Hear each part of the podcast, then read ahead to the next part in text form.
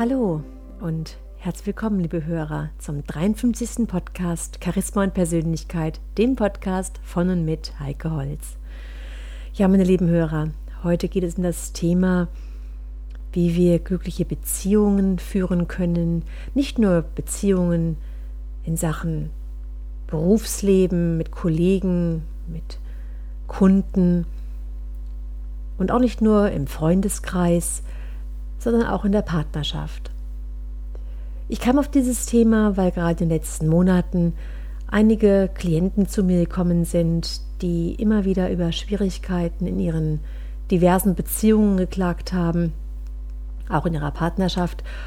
Und so ging ich dann einfach mal der Sache näher auf die Spur, habe mich mit verschiedensten Theorien beschäftigt und so kam ich auch auf einen sehr schönen Bericht von Zig Ziglar, Zig Ziglar ist ja ein ganz bekannter Erfolgstrainer aus den USA und über diesen Bericht möchte ich heute mit Ihnen sprechen. Zig Ziglar sagt, dass man sofort erkennt, wie glücklich und erfolgreich eine Ehe oder eine Partnerschaft ist, wenn man alleine die Paare beobachtet.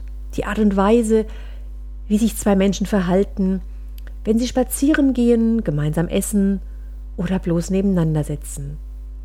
Und genau das würde sehr, sehr viel über die Qualität ihrer Beziehung enthüllen. Wenn zwei Menschen sich häufig anlächeln, oftmals gemeinsam lachen, sich berühren und umarmen oder sich zärtlich an den Händen halten, das sind nicht nur äußere Anzeichen für Liebe und Glück in der Partnerschaft. Genau das, wenn Paare in der Öffentlichkeit ihre gegenseitige Zuneigung demonstrieren, genau dieses äußere Verhalten spiegelt auch ihre innere Einstellung und auch ihr Bekenntnis zum Partner wider. Und dann sagt er auch, dass jede Beziehung, jede Partnerschaft, jede Ehe glücklich und erfüllt sein kann. Man müsste es nur wollen. Und das fand ich ja dann ganz spannend, weil ja die meisten Klienten, die zu mir kommen, sagen, ja, ich will das ja, ich möchte ja eine gute Beziehung führen. Nur der andere will nicht. Zig meint, dass es ganz wichtig ist, die Grundlagen für eine gute Beziehung, für eine gute Partnerschaft erstmal zu schaffen so sollte man seinem Partner in jeder Lebenssituation Verständnis entgegenbringen. Das wäre ein ganz wichtiger Grundpfeiler einer guten Beziehung. Die Art und Weise, wie sie miteinander lachen und dem Partner eine Freude bereiten, wie sie ihrem Partner mit Rat und Tat auch in schwierigen Zeiten zur Seite stehen, das wäre ein ganz maßgeblicher Maßstab für die Qualität der Beziehung. Auch sagt er, dass es wichtig ist, gemeinsame Hobbys zu haben. Es ist nicht notwendig, dass sie alles gemeinsam unternehmen, aber doch sehr, sehr wichtig, dass man so einige Aktivitäten auf jeden Fall gemeinsam mit dem Partner ausübt. Ob es der gemeinsame Sport ist, der gemeinsame Kinobesuch oder Theaterbesuch ist, oder gemeinsame Freunde zu besuchen oder mit Freunden gemeinsam essen zu gehen überhaupt einen gemeinsamen Freundeskreis zu haben. Gemeinsam Reisen zu unternehmen, sieht er als sehr wichtig an. Also die Freizeit gemeinsam zu verbringen, die, diese schönsten Stunden, die sehr schönen Stunden mit dem Partner zu verbringen, das empfindet er als elementar wichtig. Nun hören sich einige Dinge, die Sig Sigler sagt, vielleicht etwas traditionell an, etwas sehr altmodisch an. Doch immerhin, er ist 86 Jahre alt und führt eine bereits sehr lange und nach seinen eigenen Aussagen glückliche Ehe. Und natürlich habe ich, als ich mich über dieses Thema informiert habe, mich besonders auch mit den Menschen beschäftigt, die bereits eine nach eigenen Angaben erfolgreiche, sehr langjährige Beziehungen hinter sich haben. Zig meint auch, dass die Beziehungen zur Familie des Partners sehr wichtig ist. Er fragt ganz klar, ob sie die Familie ihres Partners ablehnen. Oder sind sie bereit, sie hin und wieder zu besuchen, obwohl sie eigentlich lieber andere Dinge tun würden? Seiner Ansicht nach müssen in einer erfolgreichen Beziehung beide bereit sein, Kompromisse einzugehen. Und einer der größten Liebesbeweise wäre es, zugunsten des Partners auch nachgeben zu können. Als weiteren wichtigen Punkt sieht er an, dass man sich in einer Partnerschaft auch einmal kritisieren darf, ohne den anderen dabei persönlich anzugreifen. In seinen Augen ist es so, dass in einer glücklichen Ehe oder Partnerschaft das Missfallen nicht darin ausgedrückt wird, indem man den anderen mit Sätzen wie das ist dumm von dir, wie konntest du nur so blöde sein, herabzusetzen. Und statt sich gegenseitig fertig zu machen, sollte die Kritik eher konstruktiv sein und freundlich vorgetragen. Das wiederum fand ich jetzt auch sehr interessant, weil ich habe ja auch schon Podcast gesprochen zu dem Thema Kritik richtig anbringen, über den Umgang mit anderen Menschen, mit, mit Empathie miteinander reden und so weiter und so weiter. Und doch kommt es ja immer wieder vor, dass meine Klienten erzählen, wie destruktiv teilweise diese Gespräche in der Beziehung vonstatten gehen. Was ich dann zum Thema Kompromisse gelesen habe, erinnert mich sehr stark nicht nur an Kompromissfähigkeit in der Partnerschaft, sondern auch Kompromissfähigkeit in allen anderen Beziehungen, im Geschäftsleben, im Freundeskreis und so weiter. So sagt sie Zickler, dass Kompromisse eingehen bedeutet, nicht immer auf seinem Recht zu bestehen. Es ist ganz wichtig zu erkennen, dass es nicht immer um richtig oder um falsch geht. Denn jede Entscheidung hat richtige und falsche Aspekte. Und wer glaubt, immer im Recht zu sein, während der Partner immer Unrecht hat, ist selbstgerecht und provoziert unlösbare Konflikte. Ja, und wenn unser Ziel Harmonie ist, dann sind eben Kompromisse genau der richtige Weg. Ja, und er meint, dass bei den meisten Entscheidungen, die in Partnerschaften getroffen werden, man sich auf halbem Weg entgegenkommt. Das heißt, dass jeder versucht, seine Entscheidungen zu 50 Prozent durchzusetzen. Doch die wirkliche, wahre Harmonie erzielt man jedoch nur, wenn jeder bereit ist, dem anderen ein Stückchen weiter entgegenzukommen. Denn wenn ein Partner darauf pocht, dass sich immer genau in der Mitte getroffen wird, würde das unweigerlich zum Streit führen und beeinträchtigt die Harmonie. Ja, und als ich das gelesen habe, da muss ich direkt an Geschwister denken oder an Kinder im Kindergarten, also einer ganz anderen Altersgruppe, als wie wir uns in unserem Erwachsenenleben befinden, wo es dann darum geht, ein Gummibärchen für dich und ein Gummibärchen für mich. Ja, und Cecikla sagt auch, dass bei Völkern, die Großmut zu ihren obersten Tugenden zählen, Kompromisse das wichtigste Mittel im täglichen Umgang miteinander wären. Das Motto würde lauten, ich will, dass du meine Meinung verstehst, aber ich will deine Meinung auch respektieren. Also seine eigene Meinung um jeden Preis durchboxen zu wollen, ist auf jeden Fall destruktiv und führt zu Konflikten. Und ein Kompromiss sollte nie als Sieg oder Niederlage für eine der beiden Parteien gesehen werden, sondern ein Kompromiss muss für beide Seiten fair ausfallen. Diese Kompromissfähigkeit wäre auch die einzig konstruktive Alternative zum Streit. Gute Kompromisse einzugehen, das ist nicht einfach. Es erfordert viel Geschick und Fairness. Und in einer glücklichen Beziehung, so sagt Zig Ziglar, kann ein drohender Streit oft dadurch vermieden werden, indem sich beide Partner vornehmen, bitte lass uns jetzt ruhig und sachlich über das Problem sprechen. Und wenn sie einen Kompromiss mit Fairness angehen, dann sind beide Parteien am Ende glücklich, eine Lösung gefunden zu haben und beide Seiten sind zufriedengestellt. Und ich glaube, das kennen wir alle, wenn wir eine Lösung gefunden haben, einen Kompromiss gefunden haben, bei dem beide glücklich sind, dann fühlen wir uns richtig befreit. Wir können vielleicht sogar dabei lachen oder uns dabei umarmen. Die Kommunikation ist auch ein ganz wichtiger Punkt, so sagt Six Sigler, die in einer Beziehung, in einer gut funktionierenden Beziehung stimmen muss. Und ganz viele Männer und Frauen würden diesen Begriff der Kommunikation falsch interpretieren. Sie meinen, Kommunikation heißt, dass man den anderen unbedingt von der eigenen Meinung überzeugen muss. Und das ist natürlich ein Irrglaube, denn Kommunikation ist einfach dafür da, dass man dem anderen seine Meinung verständlich macht.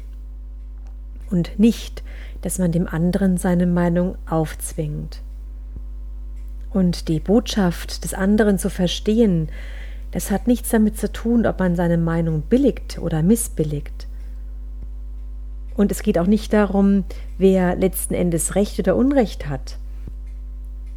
Ganz wichtig ist, dass am Anfang der Kommunikation der Wunsch steht, zuzuhören und den Partner verstehen zu wollen. Und ich glaube, da haben wir ein ganz wichtiges Element, was wir generell zwischen zwei Menschen beobachten können oder was auch vielleicht in Meetings, in Besprechungen zu beobachten ist, dass wir überhaupt nicht mehr richtig zuhören können. Dass wir im Prinzip schon eine Entgegnung auf den Lippen haben, bevor der andere überhaupt seinen Satz zu Ende gesprochen hat. Und Sie sehen, meine lieben Hörer, die Dinge, die wir eigentlich schon von anderen Podcasts kennen, wo es um die allgemeinen Umgangsformen oder um ganz allgemein wertschätzende Kommunikation geht, die finden wir jetzt auch im Verhalten in der Partnerschaft. Und genauso wie wir im Allgemeinen sagen, ja, mein Chef hört mir nie zu oder meine Freundin hört mir nie zu, so sagen eben auch viele Frauen, mein Mann hört mir nie zu. Und in Wirklichkeit hört dieser Mann wohl zu, er vertritt lediglich eine andere Meinung als seine Frau. Und durch dieses nicht ausreden lassen und dieses Unterbrechen und sofort über den Mund fahren, hat dann die Frau das Gefühl, ihr wird nicht zugehört. Und viele Männer behaupten, meine Frau versteht mich nicht. Und hier ist es einfach ganz wichtig, auch mal zwischen den Zeilen zu lesen, auf Feinheiten und Andeutungen zu achten und den Partner zu ermutigen, sich mitzuteilen und sich verständlich zu machen. Ein weiterer wichtiger Punkt ist, dass Schweigen auch eine Art von Kommunikation ist. Und je länger ein Paar zusammen ist, je länger die Partnerschaft besteht, umso mehr kann man feststellen, dass es weniger Worte bedarf als am Anfang einer Beziehung und dass trotzdem alles harmonisch sein kann, dass man einfach friedlich beieinander sitzt. Also ich denke hier nicht an das eisige Schweigen, das oft in der Luft liegt, wenn Konflikte nicht aus dem Weg geräumt wurden. Es ist eher dieses vertraute Schweigen, das unendlich kostbar ist, das man teilt, wenn man einfach friedlich beisammensitzt und die Nähe des anderen genießt. Also auch diese Fähigkeit, als Paar in der Lage zu sein, die Zeit in diesem genussvollen Schweigen, die Zeit zu verbringen, ist ein Teil der Kommunikation. Sixigler meint auch, dass Gefühle oftmals durch das äußere Erscheinungsbild zum Vorschein gebracht werden. Also wenn beispielsweise der Mann von der Arbeit nach Hause kommt und die Frau sich besonders hübsch gemacht hat, wo sie nicht vorhaben, auszugehen, dann sagt es auch viel über die Einstellung dieser Frau ihrem Mann gegenüber aus. Es gibt ihm damit das Gefühl, besonders wichtig zu sein. Oder auch andersrum, Wenn beispielsweise der Mann immer nur im Unterhemd und mit ungepflegtem Äußerem herumläuft, dann zeigt er auch der Partnerin, dass es ihm egal ist, was die Partnerin über ihn denkt. Ein weiterer wichtiger Punkt, so sagt Sig Ziglar, ist, dass sie aus einer Mücke keinen Elefanten machen sollen. Also flippen Sie nicht bei jeder Kleinigkeit aus, sondern schenken Sie Ereignissen nur so viel Beachtung wie notwendig. Hier wird Dr. David Rubin zitiert, der sagt, dass die Ehe vergleichbar ist mit einer langen Reise in einem kleinen Ruderboot. Und wenn ein Passagier das Boot zum Wanken bringt, dann muss der andere das Gleichgewicht wiederherstellen, sonst würden beide kentern. Und er sagt auch, zum Tango-Tanzen braucht man immer zwei. Und auch zum Streiten bräuchte man zwei. Und die meisten Streits beginnen damit, dass man sich über Kleinigkeiten in die Haare bekommt, die im Laufe des Streits eskalieren. Und wenn man eben einsieht, dass man in einem Boot sitzt, dann würde man eben nicht wegen jeder Kleinigkeit anfangen zu diskutieren und zu streiten. Und es gibt auch Dinge, die sollte man auf gar keinen Fall sagen. Zig zitiert hier einen Spruch, da heißt es, der Unterschied zwischen einer guten und einer mittelmäßigen Ehe liegt darin, dass es in einer guten Ehe jeden Tag ein paar Dinge gibt, die unausgesprochen bleiben. Sie kennen das sicherlich, eine leichtfertige Äußerung, eine unbedachte oder im Zorn gemachte Bemerkung kann den anderen sehr verletzen. Manchmal werden auch Äußerungen zu ernst genommen, die lediglich im Spaß gesagt wurden. Wie gehen wir jetzt im besten Fall damit um? Zum einen schlägt Sig Ziglar vor, dass wir unserem Partner oft sagen sollen, dass wir ihn lieben. Und wenn wir unseren Partner verletzt haben, dann sollten wir uns entschuldigen und ihm um Verzeihung bitten. Und natürlich sollten sich diese Verletzungen nicht wiederholen.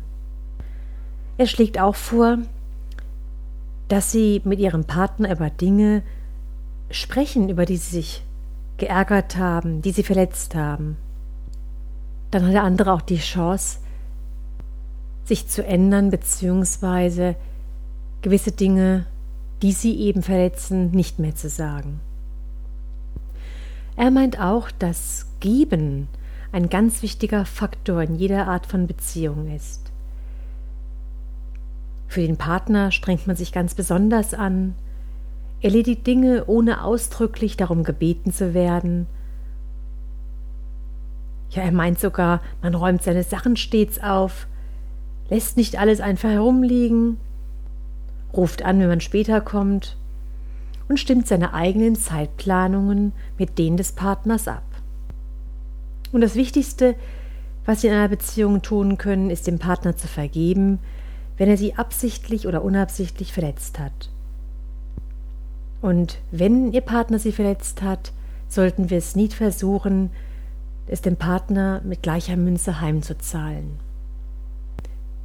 Ja, meine lieben Hörer, viele von den Dingen, die wir jetzt gehört haben, hören sich wie selbstverständlich an, dass wir das doch sowieso tun. Einiges hört sich vielleicht ein bisschen traditionell an, altertümlich an.